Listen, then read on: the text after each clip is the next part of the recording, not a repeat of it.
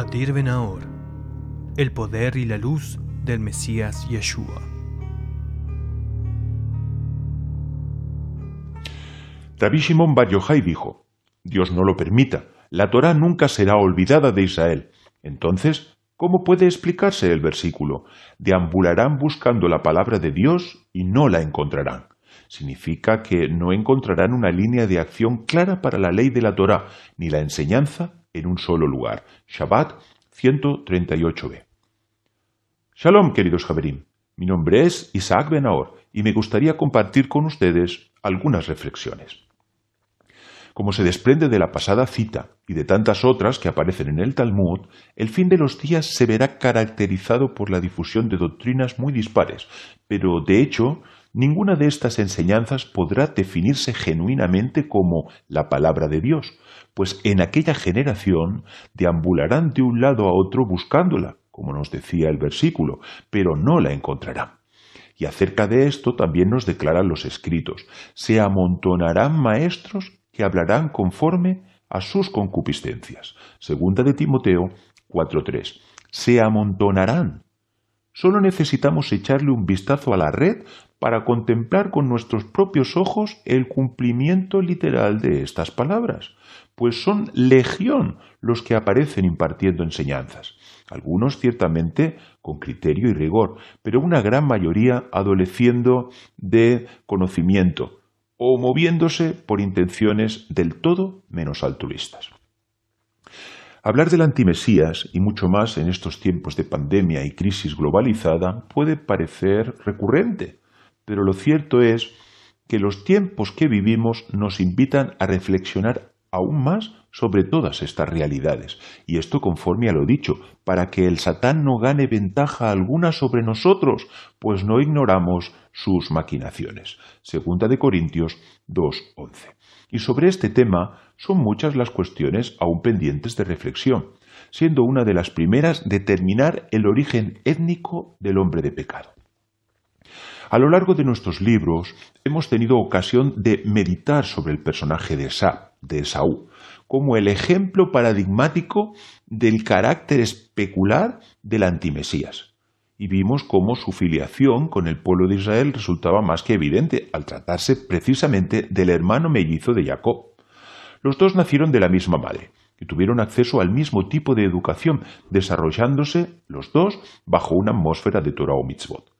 Quizás podríamos aplicar aquí la enseñanza del maestro sobre el trigo y la cizaña, donde las malas hierbas no son arrancadas al principio, permitiéndoseles crecer junto al trigo como una oportunidad para la teshuvah, quizás, y esto hasta que llega el tiempo de la siega. Un aspecto relevante a la hora de conocer la naturaleza del hombre de pecado es el llamado número de su nombre, según es mencionado en Revelación Hitzayón 13:17. Esto es, el valor numérico de las letras de su nombre. Mucho se ha especulado acerca de la cifra 666, y antes de tratar el tema, es importante reseñar que el cálculo numérico, lo que se conoce como gematría, solo es aplicable al hebreo o al arameo y nunca a otros idiomas como pueden ser el griego o incluso el latín. ¿Cuál sería el significado espiritual de este número? Las enseñanzas de los sabios, que expondremos a continuación, nos inclinan a pensar que se trataría del máximo exponente en la, manifestación de la Sitra del otro lado. La máxima, el máximo exponente de su manifestación en el mundo, ya que, a tenor de lo que expondremos a continuación, dicho número estaría vinculado a altas realidades espirituales. Veamos algunos ejemplos. Rabbi Eleazar Ben decía, la víspera del Shabbat, esto es el día sexto, el sexto día del mes, a la sexta hora del día recibió Israel los mandamientos. Pirqué de Rabbi Eliezer 46.1. De la misma forma que la entrega de la Torah marcó el punto culminante de la multitudinaria revelación divina, acontecida junto al monte Sinaí, así también la irrupción del hombre de pecado supondrá el clímax en la manifestación del espíritu de la impureza en el mundo. Como hemos venido explicando, A lo largo de nuestros libros, el misterio de la iniquidad surge como una forma de reflejo invertido, como la imagen de un espejo, que desde la tumá, desde la impureza, intentará plagiar aspectos propios de la santidad, pues no en vano el otro lado es llamado mentiroso y padre de mentira, según leemos en Juan Yohanan 8:44. Padre de mentira, esto es Ab Asheker, significa que es la fuente primaria, lo que en hebreo es llamado Ab, de toda falsedad, Sheker. En este sentido, no debería extrañarnos que dicho número hubiera estado previamente vinculado a atributos de santidad y de índole mesiánica, como también nos declara la siguiente enseñanza de los sabios. Las tres Bab son las dieciocho bendiciones de la plegaria. Bab, de valor numérico 6, por 3 igual a 18, y la plegaria, esto es la amida, es llamada precisamente Shmone Esre, que significa 18. Y el sadik es Bab, Bab, Bab. Como en los Pesukim, a continuación cita Éxodo Shemot 14, 19 al 21. Bayisha se apartó, que tiene una Bab al principio. Bayabó y vino, también con una Bab. Bayet y extendió también con otra Bab. Zohar Pinjas 229a. Y aquí, en estas citas, vemos como la Amidá, que es el corazón del servicio de oración, el Tzadik, que es el nombre, es el epíteto del Mesías, y las tres expresiones que marcan la apertura del Mar Rojo, se hallan vinculadas con dicha cifra. En este contexto nos resulta significativo ver cómo estos tres seises ejercían, por así decirlo, en favor de la geulá, de la redención. Pero en el texto también podemos identificar otros tres seises dispuestos en el bando contrario, como versa. Tomó seiscientos carros escogidos y todos los carros de Egipto y los capitanes. Éxodo Shemot 14, 7. Capitanes, Shalishim, lo que indica tres, Shalosh. Luego, 600, que es el número de los carros, tiene un mispar katán, un valor simple de 6. Y esto lo debemos multiplicar por 3, ya que se trata de Sheloshim, que son 3.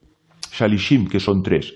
De nuevo, nos insinúa la cifra en cuestión. El número 6 repetido tres veces. Veamos otra enseñanza también en un espíritu similar. ¿Por qué dice el Pasuk estas seis cebadas me dio? citando a Ruth 3.17. ¿Es que Boaz acostumbraba a dar solo seis granos de cebada?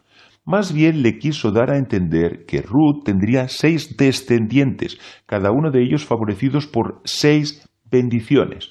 Estos son los descendientes de Ruth, David, 1, el Mesías, 2, Daniel, 3, Ananías, 4, Misael, 5, Azarías, 6.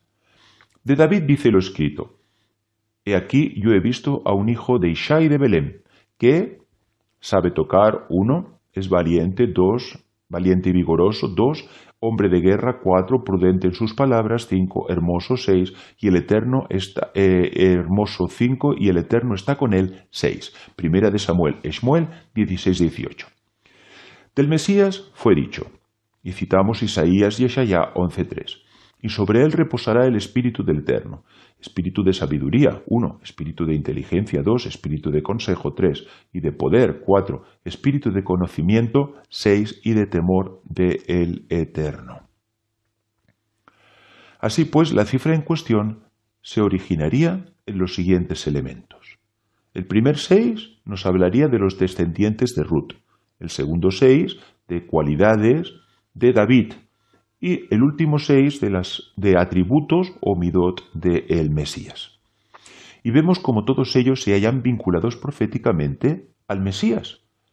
Al enumerar los seis últimos aspectos, nuestra Gemara estaría haciendo referencia al Mesías sufriente y no al rey Mesías, como explica el propio texto talmúdico cuando añade, dijo Rabí Alexandri, esto enseña que el Eterno le cargó de virtudes, pero también de sufrimientos, como uno que es triturado en un molino de piedra.